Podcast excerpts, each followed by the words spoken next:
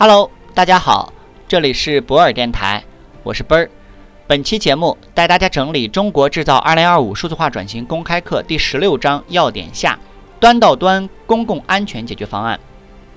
城市化进程的加快，给全球城市带来了基础设施、资源和安全方面的巨大压力。特别是近年来，各种自然灾害、公共卫生事件和社会安全事件不断发生，我们正面临着前所未有的公共安全威胁。如何利用创新的 ICT 技术来满足城市不断增长的安全需要，进一步提高公共安全部门驾驭社会安全的能力和水平，是公共安全行业面临的巨大挑战。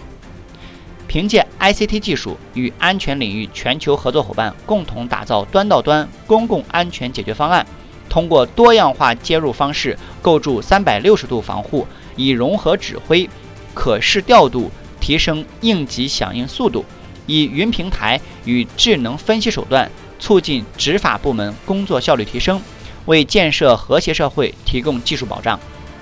在应对公共安全事件的过程中，高效的应急通讯手段发挥着关键作用。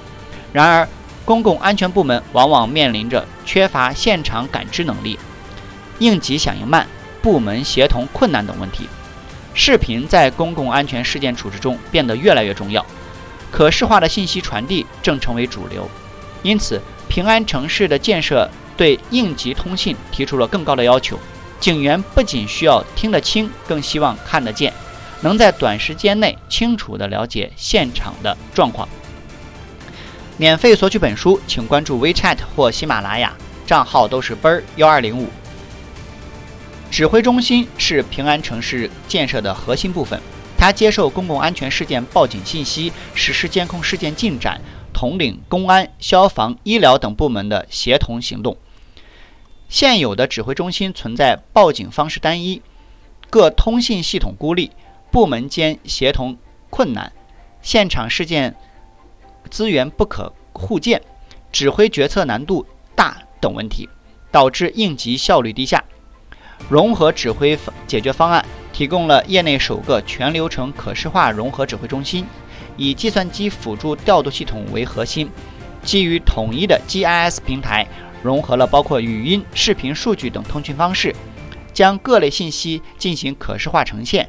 实现了各路资源的统一调度，提高了部门间的协作能力。如果听到今天的节目觉得有收获，可以在评论区写上你的感受。也可以将本条音频发到你的朋友圈、朋友群，分享给更多的人。感谢你，合作交流请联系奔儿幺二零五。